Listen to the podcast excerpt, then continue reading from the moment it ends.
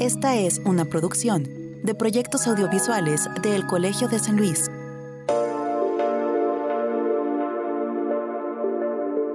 Elephant in the Room o el elefante en la sala es una expresión, o más bien una metáfora, muy usada en el habla inglesa y que hace referencia a una situación donde un problema o una verdad son muy evidentes, pero todo el mundo la pasa por alto o parece no querer afrontarla.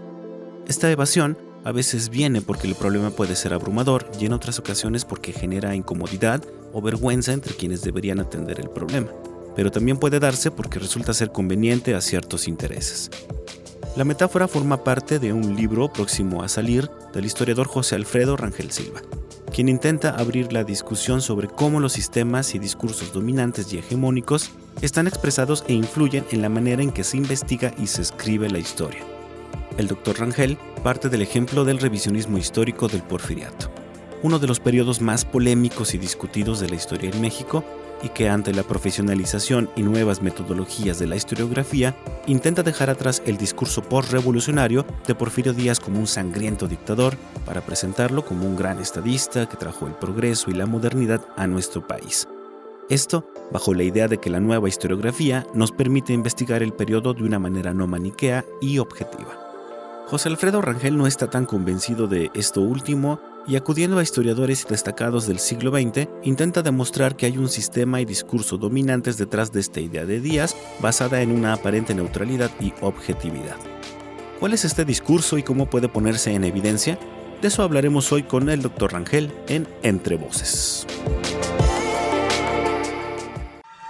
Proyectos audiovisuales del Colegio de San Luis presentan entre Voces. Un espacio de comunicación de las ciencias sociales y las humanidades.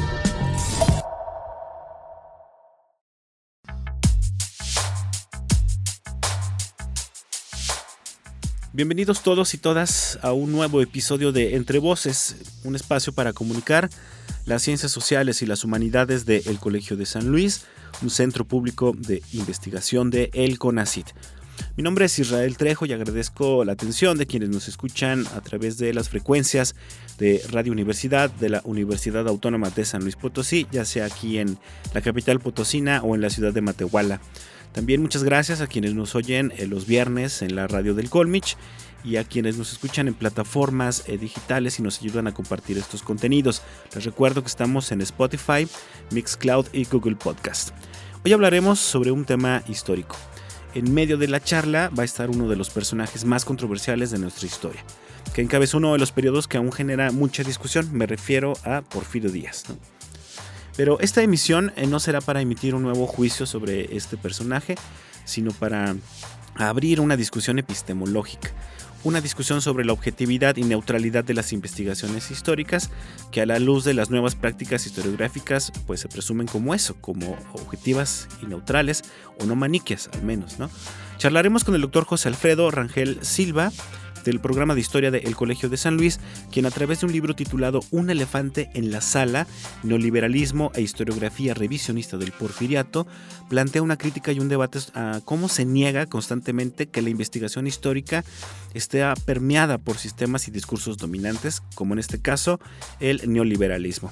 La charla seguramente generará interés y supongo que algo de discusión, pero antes de iniciar con la misma, los invito a conocer un poco más de nuestro invitado.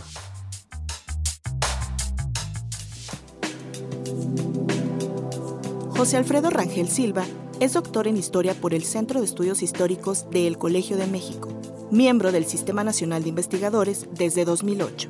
Sus intereses de investigación son porfiriato, élites y profesionistas, historiografía, teoría social e historia de los PAMES. Ha obtenido distintos reconocimientos, como el Premio Banamex de Historia Regional Mexicana 2006-2007, en la categoría Tesis de Doctorado, y una mención honorífica por el Comité Mexicano de Ciencias Históricas, en la categoría de Artículo Nuevo Hispano en 2011. Ha publicado libros de autoría única como Ave de las Tempestades, Huistano Luis Orozco y Las Contradicciones del Porfiriato en la Provincia, publicado por el Colegio de San Luis y la Universidad Autónoma de Aguascalientes en 2019, y Elefante en la Sala, Neoliberalismo e Historiografía Revisionista del Porfiriato, editado por el Colegio de San Luis. También ha escrito artículos recientemente como De Francia a San Luis Potosí, Circulación de Conocimientos y Lecturas Locales en la segunda mitad del siglo XIX, publicado en la revista Historia Mexicana.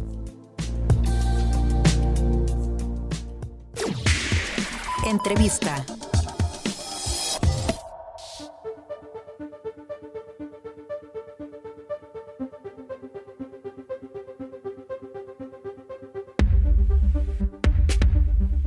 Tengo conmigo aquí en la cabina del Colegio de San Luis al doctor José Alfredo Rangel Silva. Él es investigador del programa de historia del Colegio de San Luis y vamos a hablar sobre un tema que seguramente a mucha gente le va a interesar por aquí. Yo lo voy a introducir más o menos de esta forma. Hace unas semanas estaba yo en una carne asada y en las típicas pláticas que de pronto salen ya al calor de las cervezas, empezamos con una discusión sobre con quién habría sido el mejor o en todo caso el, menos peor de los presidentes de México. Y hubo un par de personas que aseguraron que había sido Porfirio Díaz y esto me trajo a la mente que, últimamente pues se han hecho eh, muchos textos y se han compartido sobre todo muchas versiones revisionistas historiográficas en redes sociales principalmente que ponen a Porfirio Díaz como en un papel de víctima que fue maltratado por la ideología revolucionaria, por los historiadores de esta corriente revolucionaria y que lo pusieron injustamente en un papel de villano cuando realmente había traído paz, progreso y desarrollo a México. Y justo eh, el doctor José Alfredo ah, está por sacar un libro, si no es que ya salió, donde hace una crítica precisamente a este revisionismo histórico y toma como ejemplo, yo quiero pensar, José Alfredo, que, que tomas como ejemplo el, porfiriato, pero en realidad se puede aplicar a otras épocas, ¿no? Y a otros periodos. Pero primero, ¿cómo estás? Me da mucho gusto que, nos acompañes aquí en la cabina de, Entre Voces. Muy bien, gracias y gracias por la invitación para platicar sobre el porfiriato y el revisionismo. Exactamente. Yo creo que, de entrada podríamos, deberíamos eh, plantear dos cosas, ¿no? Em, primero, ¿qué, ¿de qué hablamos cuando hablamos de revisionismo histórico? Que es algo que, pues no tiene tanto tiempo, en realidad es algo más o menos reciente. Y en el papel, digamos, cómo eh, había tratado la historia al personaje de Porfirio Díaz, digo, principalmente pues en el siglo XX, que es evidentemente el periodo donde cae, digamos, su, su régimen y empieza toda esta narrativa de la revolución, ¿no? ¿Cómo percibíamos a Porfirio Díaz y, y principalmente cómo, de qué hablamos cuando mencionamos el revisionismo histórico? Revisionismo es una, una palabra, un concepto que es común en historia. Los, los historiadores estamos acostumbrados al revisionismo en cuanto es una operación que nos permite justamente mirar con ojos renovados las diferentes interpretaciones sobre un tema dado. O sea, el revisionismo puede aplicarse a eh, prácticamente cualquier tema histórico. Pero en, el caso de Porfirio Díaz y del porfiriato, es una característica muy, muy concreta. Es, digamos, la manera como podemos definir a la producción historiográfica dominante en los últimos 40 años, eh, por lo menos, donde se trata al personaje y a su régimen y a su época con ojos eh, generosos, por citar a un historiador muy famoso. Se le, se le ensalza a él como el gran político, casi casi un genio, se le, se le magnifica los logros de su gobierno, que los hubo, eso yo creo que no ha habido nadie que los niegue, ni siquiera los críticos más acérrimos de don Porfirio negaron nunca que hubo cosas muy buenas en su régimen. Pero el, revisionismo lo que hace es exaltar como si eh, esto hubiera sido obra de un genio, como pues nunca antes y nunca después ha habido en la historia de México. Eh, y esta manera hiperbólica de ver a, don Porfirio, don Porfirio es este, eh, entendible en el sentido de que eso fue una reacción hace 40 años a justamente esa, esa manera oficialista del régimen priista, eh, todavía en los años 70, de, renegar de Porfirio Díaz y el porfiriato. Entonces viene esta reacción de, decir exactamente lo contrario, ¿no? Don Porfirio fue el mejor presidente, su régimen es lo mejor que ha sucedido, fue prácticamente una época dorada, se redujo el problema, por ejemplo, de la deuda externa, se, devolvió el crédito financiero a México, se, instalaron los ferrocarriles, la red ferroviaria, se instauró un modelo económico guiado por exportaciones que fue muy exitoso, Em, se industrializó al país, aunque fuera en mínima parte, pero se industrializó. Es decir, México entra en la modernidad de la mano de Don Porfirio. Esta figura paternal, eh, Don Porfirio era el, buen padre que toma de la mano a sus hijos y nos lleva por el camino correcto. Pero además era duro, ¿no? También como buen padre de aquella época. Claro, como un buen padre, exactamente. Sí, también creo que nadie o muy pocos niegan que era un hombre, pues como todo militar, eh, duro, pero justifican esa dureza e incluso los excesos de violencia que hay en el porfiriato los justifican como pues parte de un sistema que funcionaba bien.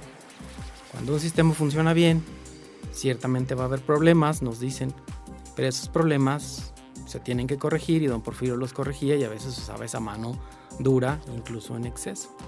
Eso es lo que nos dice el revisionismo. Eh, pero, el, insisto, el revisionismo es una manera de ver las cosas, porque eso lo puedes ver desde el punto de vista del gobernante, pero habría que preguntarle a toda la gente que sufrió, que padeció, que, que experimentó esa mano dura, a ver qué, pensaban del régimen porfirista. Entonces, el libro que, espero se publique ya en, este mes, eh, el libro lo que trata de, hacerle ver a la gente es que las versiones en historia son eso, interpretaciones que nosotros, los investigadores, construimos a partir de, los datos del pasado. Pero son eso, interpretaciones. No son la verdad absoluta, ni la única, ni la definitiva. Son interpretaciones. Son maneras de decir una cosa u maneras diferentes de decir sobre esa misma cosa. Eso es el, revisionismo y el propósito de este libro. O sea, decir, el revisionismo es una manera de ver a don Porfirio, muy generosa, muy buena, pero es eso, es una interpretación y no necesariamente corresponde con las cosas que encontramos en esa época en, la documentación. Claro, eh, yo tuve la oportunidad de leer la, introducción precisamente de este libro que tú amablemente me enviaste y me parece que hay un par de, cosas que, me gustaría charlar y resaltar en, este, en esta entrevista. ¿no? La primera es que detrás de estos revisionismos evidentemente hay posturas políticas y eh, se oculta detrás de este tipo de trabajos también un sistema dominante, ¿no?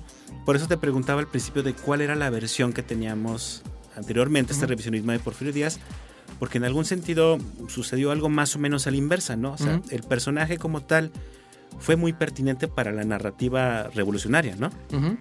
¿No? ¿Cómo, lo ves tú? ¿Cómo, construyó precisamente eh, esta intelectualidad post-revolucionaria eh, también el personaje de, Porfirio Díaz, ¿no? Sí, claro. Sí, cuando la revolución triunfa, don Porfirio es el malo, Porfirio Díaz es el villano, es el terrible dictador, sangriento, sanguinario, brutal, eh, claro, y el régimen revolucionario de Carranza en adelante va a construirse, va a construir toda una narrativa con base en ese argumento. El porfiriato fue una época oscura y eh, la revolución es la reivindicación de todas las masas populares que habían estado de alguna manera explotadas durante el porfiriato. Entonces don Porfirio se vuelve el malo. Su régimen se vuelve esa referencia con la cual se rompe digamos en términos historiográficos, es el antiguo régimen con el que hay que romper, del que se reniega, porque fue todo lo malo que podía haber sido, mientras que la Revolución Mexicana se convierte en todo lo bueno. Y esta narrativa se va a ir consolidando conforme se consolida el régimen de los revolucionarios y que termina en el PRI. Y en los años 40 el PRI se consolida como el, el modelo político de esta nación y comienza a consolidar esta historiografía donde don Porfirio es el villano, es, el monstruo. Y esto dura mientras funciona el régimen revolucionario. Los años 60 son los años del milagro mexicano, pero también son los años en que la gente comienza a reclamarle al PRI a los gobiernos peristas, pues mayor democracia, mayor este, apertura y libertades, y el PRI responde con eh, represión, no olvidemos el 68. Entonces, ese discurso que, que en el cual se había sustentado el régimen priista, Porfirio es el malo, comienza a ser cuestionado, y cuestionado por la gente de izquierda, no por la derecha. Los intelectuales de izquierda fueron los primeros en cuestionar ese discurso. Eh, el primero que lo hace, aunque no lo hace tan abiertamente, fue Daniel Cosío Villegas, un gran historiador del Colegio de México, fundador del Colegio de México. Pero quienes de plano lo, destruyen como narrativa son intelectuales de izquierda, Adolfo Gili y eh, Arnaldo Córdoba. Ellos son los verdaderos iniciadores del revisionismo y lo hacen desde la izquierda. Van a decir, es una mentira todo lo que nos ha dicho el gobierno priista o el régimen priista no es el heredero de la revolución, es una distorsión de la revolución. Y esto es aprovechado, claro, por eh, intelectuales de derecha, justamente, para decir, sí, es cierto, nos han mentido. Y entonces aprovechan para empezar a decir, en realidad don Porfirio fue un gran gobernante y su gobierno, sus 30 años de, de gobierno fueron lo mejor que le pudo haber pasado a este país. Y cuando viene el cambio en los años 80 de que se instaura un régimen neoliberal, eh, debido al Fondo Monetario Internacional que en 1982 este, nos impone una carta de intención, en ese momento los tecnócratas de derecha se apoderan del gobierno mexicano, el régimen priista, el viejo régimen priista revolucionario se derrumba, y entonces en este cambio con de la Madrid y con Salinas viene en auge esta nueva interpretación revisionista donde ahora pues la revolución es eh, el origen de toda la corrupción mexicana y el porfiriato resulta que era una época muy buena y que ha sido muy mal tratada. Implacable, ¿no? Sí. la tachan a veces. Sí, sí, sí.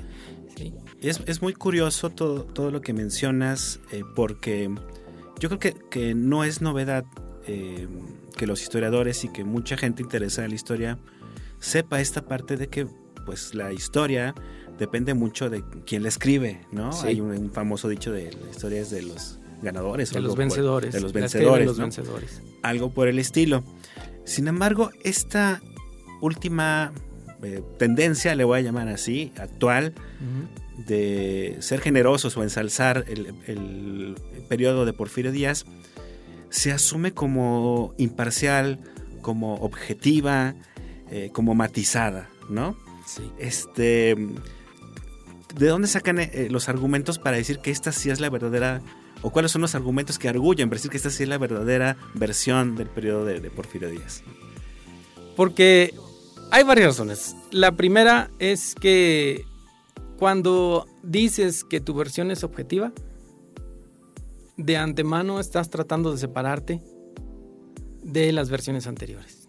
Y recuerda que de eso se trata el revisionismo, separarme de lo que ya existía. Entonces, si yo digo, no, mi versión es objetiva, de antemano estoy diciendo, las versiones anteriores no lo eran. Si mi versión es neutral, quiere decir que las demás eran bastante tendenciosas, pero yo no.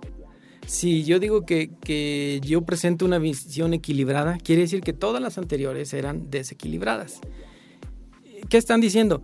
Que la historia oficial, la que se enseñaba en la escuela, la de los libros de texto, la que nos enseñaban en las películas, este, la que la mayoría teníamos, vaya, ya inserta en, nuestra mente, era una versión tendenciosa, eh, desequilibrada, mañosa inclusive, si lo, si lo podemos decir así, y por lo tanto ahora los historiadores profesionales, como somos profesionales, y buscamos esa objetividad, entonces tenemos la capacidad de presentar una versión que es objetiva. Pero eso es una ilusión.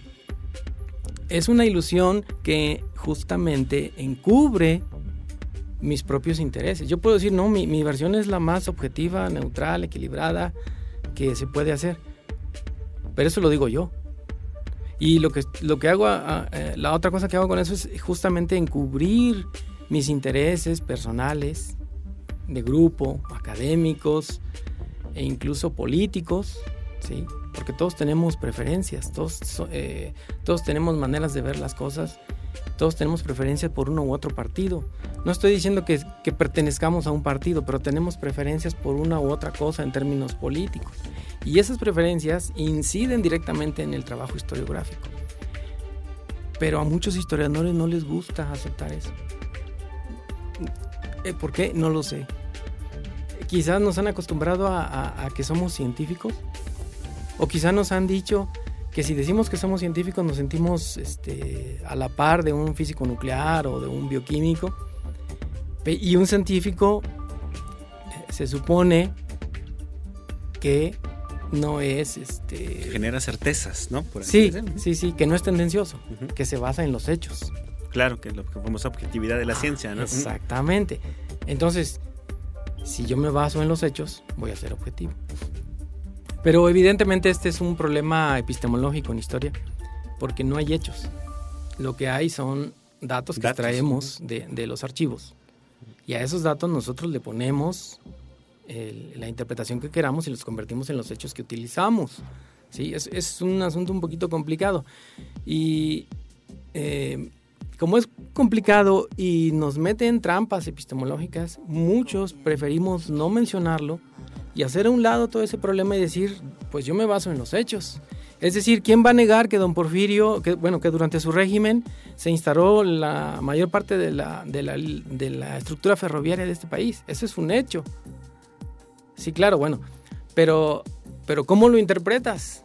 Y hay maneras de interpretar eso, hay muchas. Unos dicen, bueno, pues eso no fue más que ponernos, eh, em, poner nuestros recursos al alcance de los centros financieros e industriales mundiales, Europa y Estados Unidos, porque por ahí se iba la, la riqueza mineral y agrícola.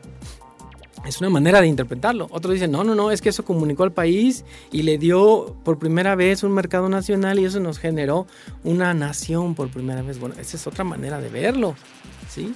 O sea, el, eh, mismo dato, la red ferroviaria, puede ser visto de muchas maneras.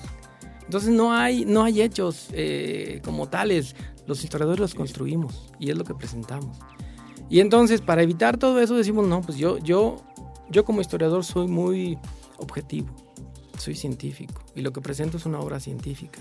Cuando en realidad eh, lo que presentamos, insisto, son interpretaciones y esas interpretaciones están sesgadas por eh, una serie de variables que yo no menciono. Los historiadores lo que presentamos es un texto, un artículo, un libro, que aparentemente es cerrado y completo, pero ese, ese, ese texto que está completo, lo que está encubriendo en una narrativa son las lagunas de lo que no encontré o de lo que no quise decir. Claro. Sí.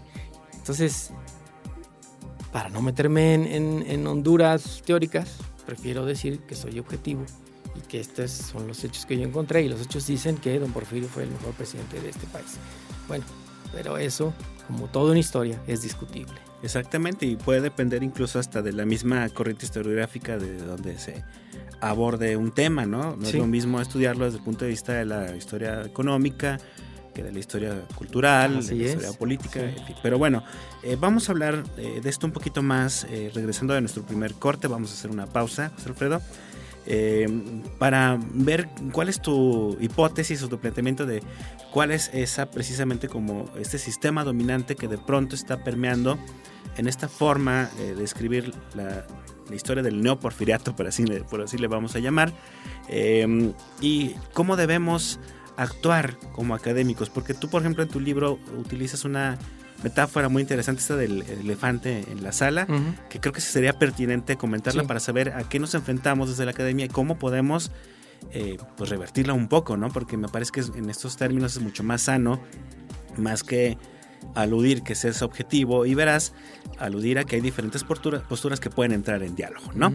Pero bueno, eso lo haremos regresando de nuestro primer corte. Les recuerdo que estamos hablando con el doctor José Alfredo Rangel del programa de historia del Colegio de San Luis sobre pues, el revisionismo histórico en el caso del periodo de Porfirio Díaz. No se vayan, estamos en Entre Voces, el espacio de comunicación de las ciencias sociales y las humanidades del Colegio de San Luis. Ya regresamos.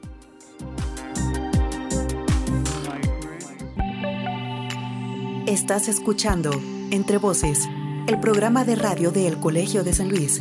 Contáctanos radio arroba colsan.edu.mx o visita nuestro micrositio web entrevocescolsan.wordpress.com. CONACYT, el Colegio de San Luis y Proyectos Audiovisuales presentan Instantánea. ¿Alguna vez has oído hablar del capitaloceno?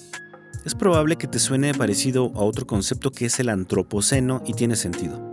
El término capitaloceno es una propuesta que busca sustituir al de antropoceno, ya que este último hace alusión a que es la existencia humana como tal la que está dejando una huella destructiva en el planeta y no sus formas de relación y de producción-explotación. El sistema económico que nos rige en siglos recientes y sus relaciones de poder no solo son el telón de fondo de casi todos los problemas ambientales, es también el detonante para profundas desigualdades y otros desgarros del tejido social. Uno de los contextos más afectados por esto es sin duda el de lo rural. El campo en México y en el mundo está en crisis desde hace décadas. Las políticas neoliberales, como la reforma del artículo 27 o la firma del Tratado de Libre Comercio, dieron preferencia a un modo de producción agroalimentaria que privilegia la agroindustria. Por otro lado, los megaproyectos extractivistas han ido despojando paulatinamente a los campesinos y comunidades de sus recursos y ni hablar de la especulación inmobiliaria que se ha adueñado de los espacios periurbanos.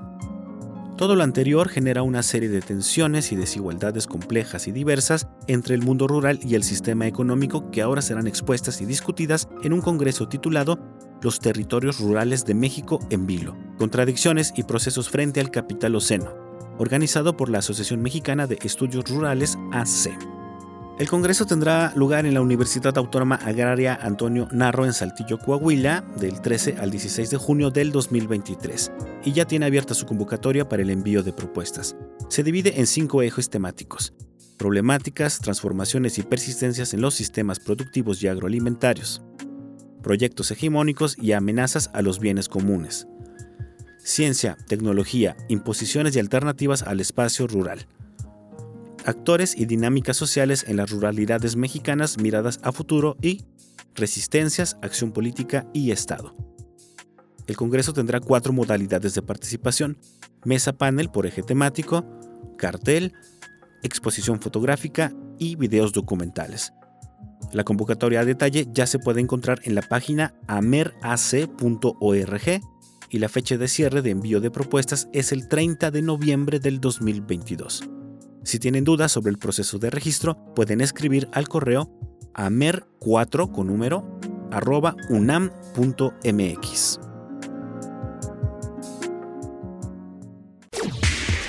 Entrevista.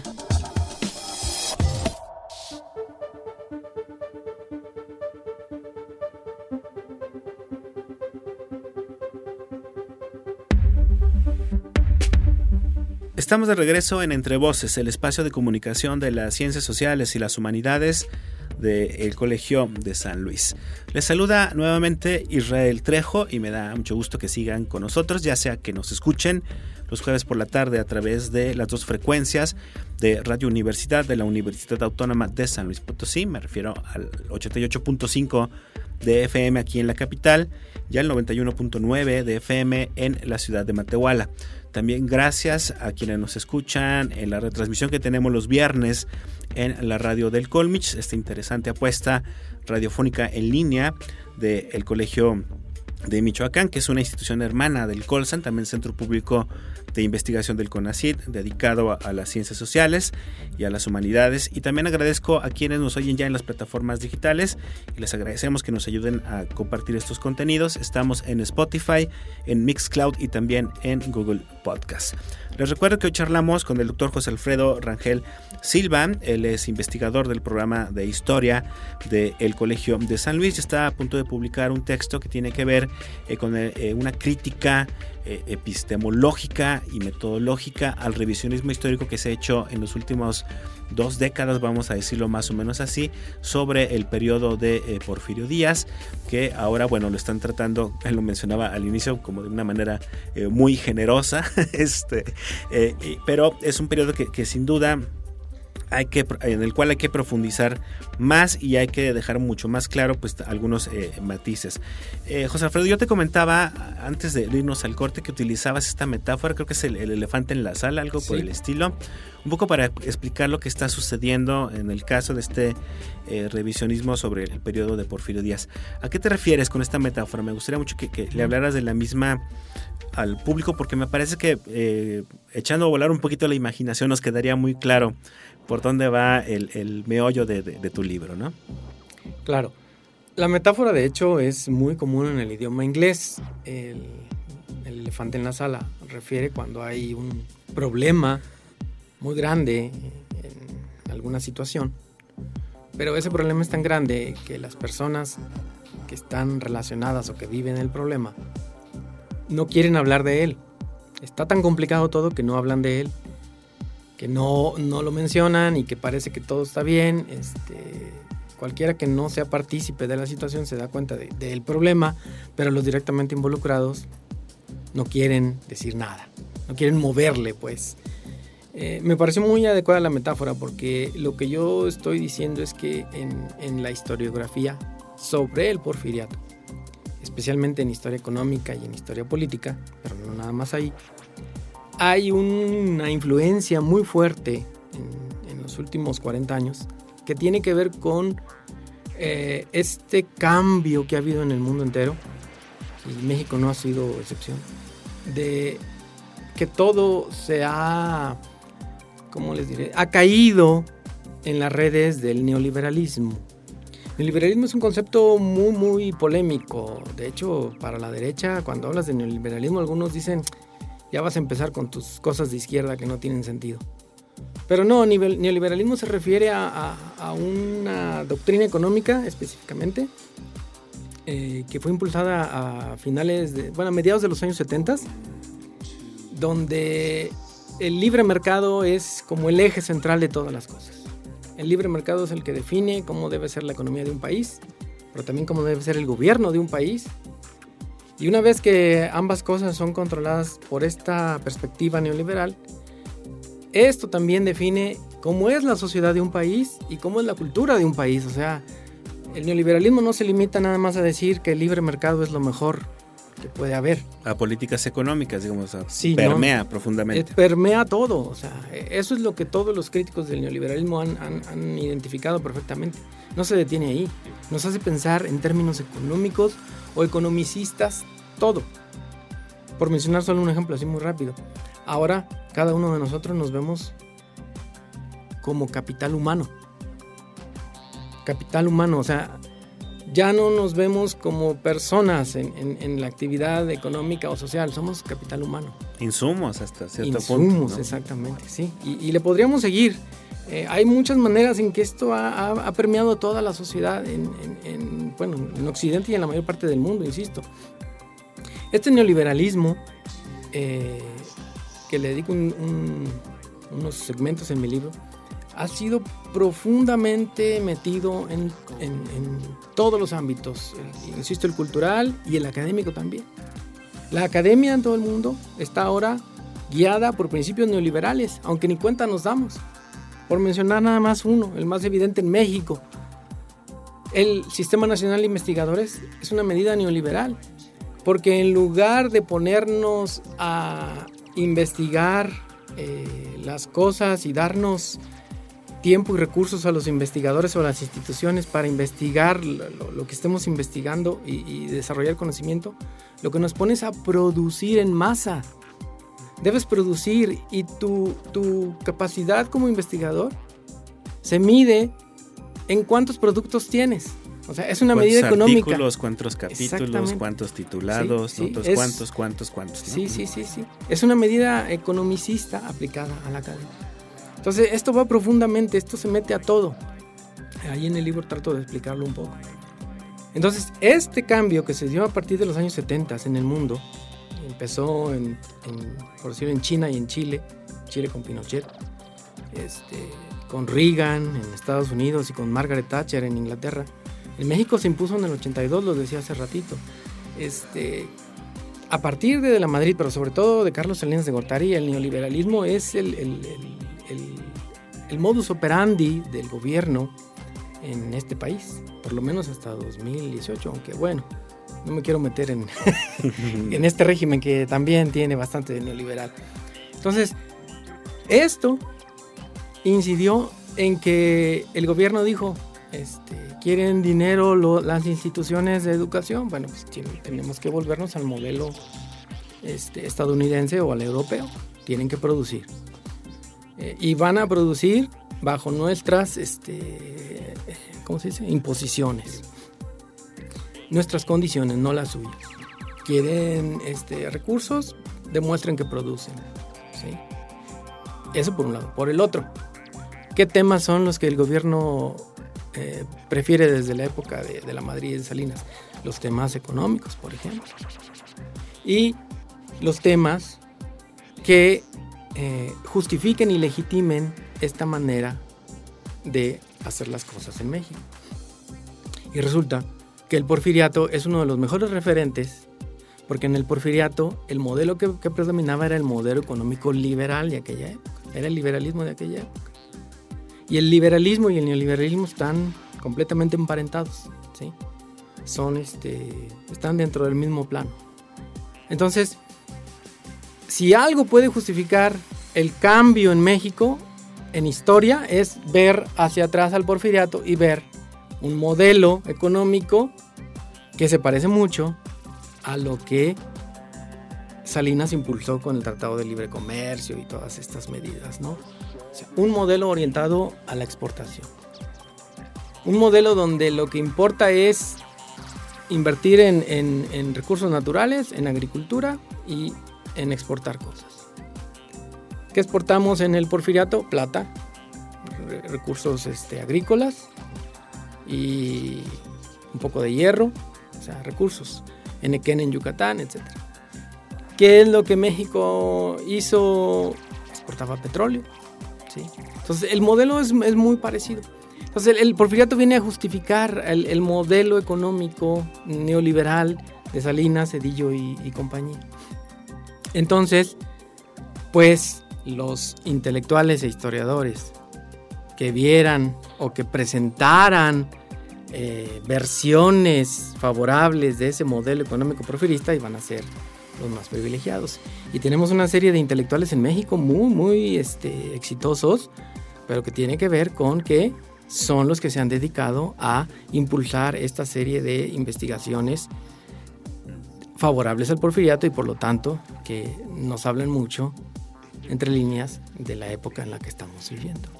Claro, ahora tú, bueno, primero yo quisiera hacer como un paréntesis y una acotación de decir que, eh, lo que acabas de decir no significa que nada más esto haya sucedido con el modelo neoliberal. O sea, también hubo cierto punto de la historia donde, digamos, la academia estuvo muy permeada por el marxismo, por así decirlo, ¿no? O sea, depende como de ciertos sistemas de pensamiento eh, y económicos dominantes, ¿no? Sí, sí, sí. Eh, para que no se vaya a quedar una idea así de que, de, que aquí somos este, eh, extremadamente izquierdosos, ¿no? No, de hecho yo no soy de izquierda. Pero bueno, aquí lo que tú estás planteando es que em, lo que no está permitiendo ahora ver precisamente que, estas nuevas versiones sobre el porfiriato están permeadas por este discurso liberal, ha sido también como esta, como decías al principio, la profesionalización eh, de la historiografía, ¿no? O sea, como decir, ya nosotros estamos haciéndolo de manera más profesional, entonces eh, son más objetivas. ¿Qué pasa eh, con esta postura cuando de pronto intentas rebatir precisamente este discurso y llamarle la atención y decirles, a ver, ojo, porque yo lo que estoy notando aquí es, una, es un discurso muy parecido al que vi al Porfiriato, porque también hay que decirlo, José Alfredo, tú lo mencionas en tu introducción, tú tampoco estás descubriendo el hilo negro. esto ya se había descubierto desde, desde Cosio Villegas, por ejemplo, lo habías mencionado, ¿no? Sí, sí, no, yo no estoy eh, inventando nada. Pero por eso me animé a escribir el libro. Porque hubo grandes historiadores mexicanos en el siglo XX que identificaron que la narrativa porfirista seguía vigente por mencionarte rápido a unos, José Cayetano Valadez, eh, Daniel Cosío Villegas y Arnaldo Córdoba. Nada más por mencionar así rápido tres este, grandes historiadores e investigadores del siglo XX. Que hablaban incluso hasta de una especie de mitología porfiriana, sí, Sí, sí, ellos identifican que, que, lo que los porfiristas escribieron se convirtió en, un programa de propaganda eh, política y en, un programa de mitología política, ¿sí? Y en una narrativa y una leyenda positiva. Cosío Villegas dice, hay una leyenda positiva que trata de reivindicar al porfiriato. Así. Entonces, no, yo no estoy Lo que estoy tratando de decir es que, ¿por qué hemos olvidado esto los historiadores? Si insignes este, investigadores lo, lo pusieron, ¿por qué de repente se deja de lado? ¿Por qué no se dice?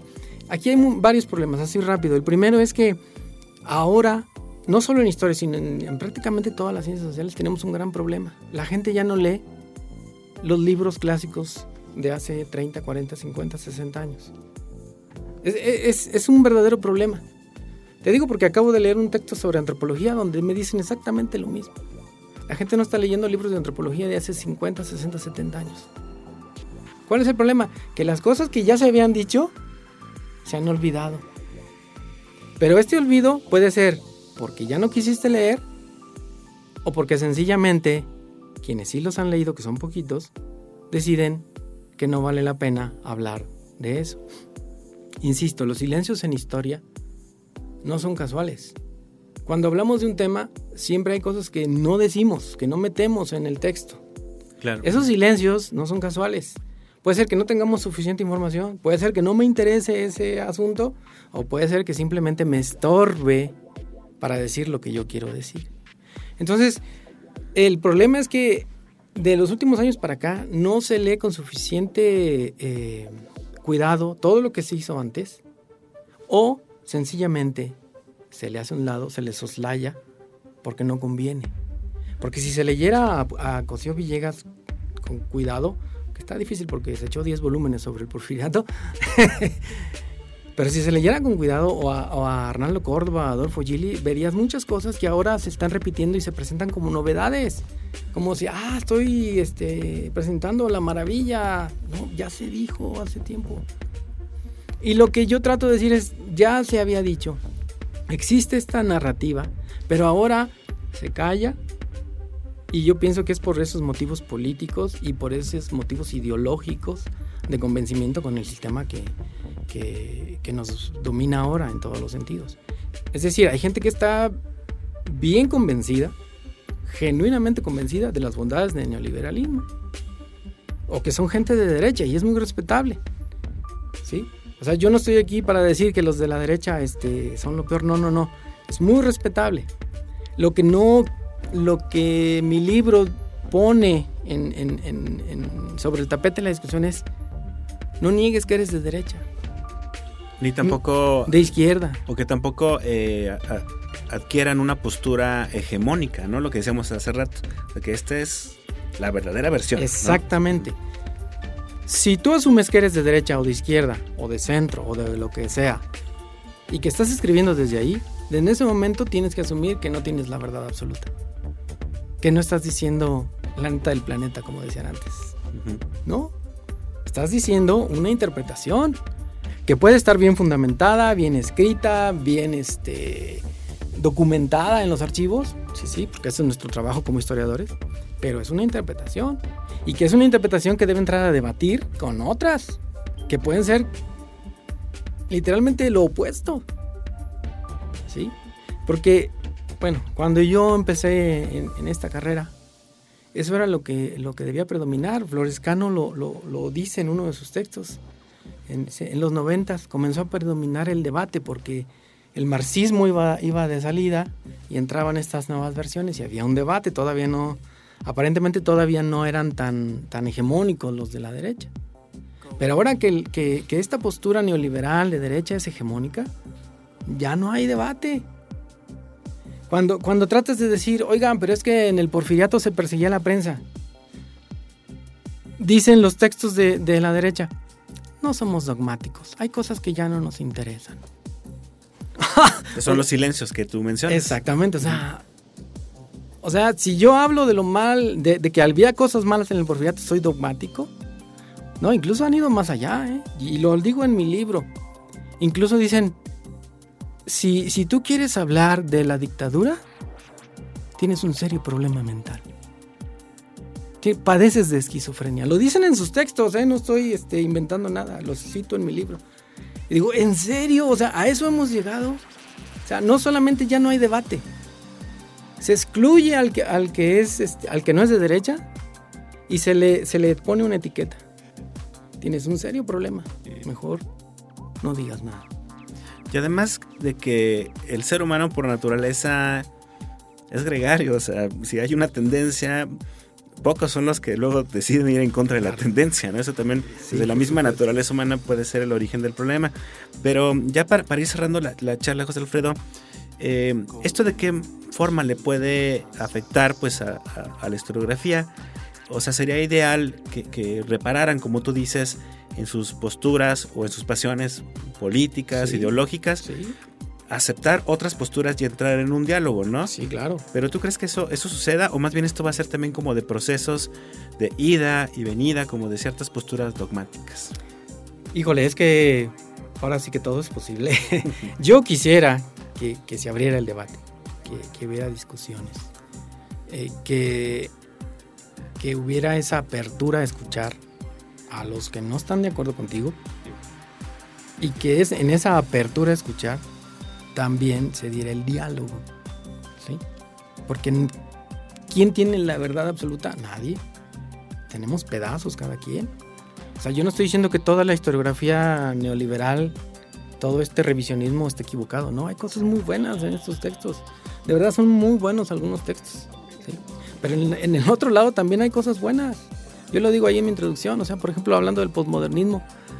Algunas cosas del posmodernismo dice uno, este, híjole, ¿cómo lo pudieron publicar, pero hay otras que son muy buenas. O sea, todo hay, en todo hay rescatable. El problema es que si, si nos cerramos a yo tengo la verdad, empobrecemos la disciplina. Y empobrecemos la aportación que la historia, como, como disciplina social, debería darle a la sociedad. O sea, la historia lo que, bueno, es mi punto personal. La historia lo que debería hacer es aportarle a la sociedad información, ¿sí? Sobre su pasado, pero diciéndole, pero lo escribimos desde tu presente, o sea, es, estamos hablando de nuestro presente, en este, este es el presente, el presente es un presente donde el neoliberalismo es hegemónico, el presente es un momento donde hay que reaccionar porque pues el neoliberalismo nos ha llevado a un desastre global, ¿sí? Eso es lo que la historia puede aportar, lo que las ciencias sociales pueden aportar, pero si no hay ese debate, se empobrece todo. Y, no le podemos decir a... O sea, los escritores de derecha, los investigadores de derecha, no van a decir que el neoliberalismo está mal, porque ellos no están convencidos de eso, ellos están convencidos de que está bien. Pero vean en todo el mundo, el 1% de la población mundial concentra más de la mitad de la riqueza. Y esto es un fenómeno de los últimos 40 años. Es un fenómeno neoliberal. Es una tremenda desigualdad, ¿no? sí, el neoliberalismo genera eso, entre otras cosas. ¿sí? Entonces, tenemos que decirlo. Pero los de la derecha no lo van a decir porque ellos están convencidos de que así es como debe ser, porque el mercado va a arreglar todo. Esta es una visión netamente economicista, ¿no? Para ponerle adjetivos a ciertos periodos. Fue bueno porque económicamente o macroeconómicamente fue bien, pero hay otros, otras capas y otros matices de las cuales no se ocupan, ¿no? Es más o menos la, la idea, ¿no? Sí, sí, sí, sí. sí. Y pues ojalá, ojalá sí se pueda abrir el debate eh, en torno a estos temas eh, y, que, el público tenga también presente, creo que este gran postulado que tal vez sea el fondo del texto, que es una crítica a la manera en cómo se, se hace historia, eh, asumiendo siempre que el contexto ideológico, político, permea muchas capas de la sociedad, incluyendo la academia, ¿no? Podría ser como la gran conclusión de, del texto, ¿no? Sí, de hecho. Sí, es, es es una cosa que se tiene que decir porque es así. No hay nadie que no tenga algún tipo de preferencia. O sea, hasta cuando dices no tengo preferencia, estás manifestando una posición política.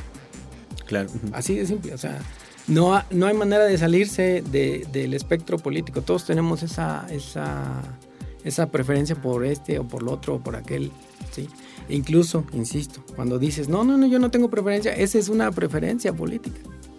¿sí? Lo que pasa es que normalmente no lo vemos de esa manera. Entonces sí es una de, las cosas que trato de decir en el libro. O sea, sí hay gente que es de derecha, hay gente que es de izquierda, hay gente que no. Yo lo digo, yo no soy ni de izquierda ni de derecha, no me gustan los extremos.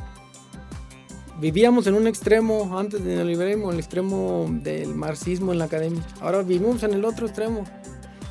Y la verdad, este, yo no quiero ninguno de los dos extremos. Se necesita el diálogo, se necesita el debate, Sí. ¿no? Y es, y es importante decirlo porque ya como cierre, decir que, que, pues ahora mismo, aunque esto deberá ser tema de otro programa, estamos ante un, algo que al menos discursivamente se plantea como un nuevo régimen y se pueden empezar también a dar estos procesos de revisionismo histórico también. De hecho, creo que ya ha sucedido un poquito, pero evidentemente eso lo, lo tendríamos que hablar en otro programa, pero es parte precisamente de la crítica que tú estás haciendo, ¿no? Sí. bueno, insisto, yo creo que este régimen que ahora tenemos sí tiene bastante todavía de neoliberal, porque no es fácil. Por eso decía que yo que al menos discursivamente Sí, se, sí. se vendía como un nuevo régimen, Sí, pero bueno. se vende así. Pero con, con todo lo que acabamos de hablar en esta entrevista, ustedes pueden ir un poco detectando qué está pasando ahora, como por ejemplo con una postura altamente decolonial, como le llaman ellos, ¿no? De, de cómo ver la historia, ¿no? Es un proceso también interesante y supongo que va a generar también otros debates, ¿no? Eh, Sí. Y que será interesante por ahí estar siguiendo. Sí. Pero bueno, José Alfredo, de verdad, mientras tanto se nos terminó el tiempo, lamentablemente. Muchas gracias por, por darnos unos minutos para charlar con todo nuestro público de Entre Voces. Y bueno, esperemos que el libro salga muy pronto y que lo busquen. ¿Cómo se va a llamar el libro? Nada más mencionar rápidamente. El elefante en la sala, revisionismo historiográfico sobre el porfiriato. Muy bien, ya les avisaremos cuando salga para que lo busquen por ahí en la página del Colsan o acá en la librería. Seguramente valdrá mucho la, la pena leerlo. Muchas gracias, José Alfredo. A ti muchísimas gracias por la oportunidad. Y a mí nada más me resta pues despedirme e invitarlos a que nos escuchen en una próxima emisión de Entre Voces, el espacio de comunicación de las ciencias sociales y las humanidades del Colegio de San Luis. Me despido, soy Israel Trejo, nos vemos hasta una próxima ocasión. Esto fue Entre Voces. Espacio de comunicación de las ciencias sociales y las humanidades. Producción. Proyectos audiovisuales del Colegio de San Luis. Conducción y contenidos. Israel Trejo Muñiz. Realización. Lucero Negrete Espino.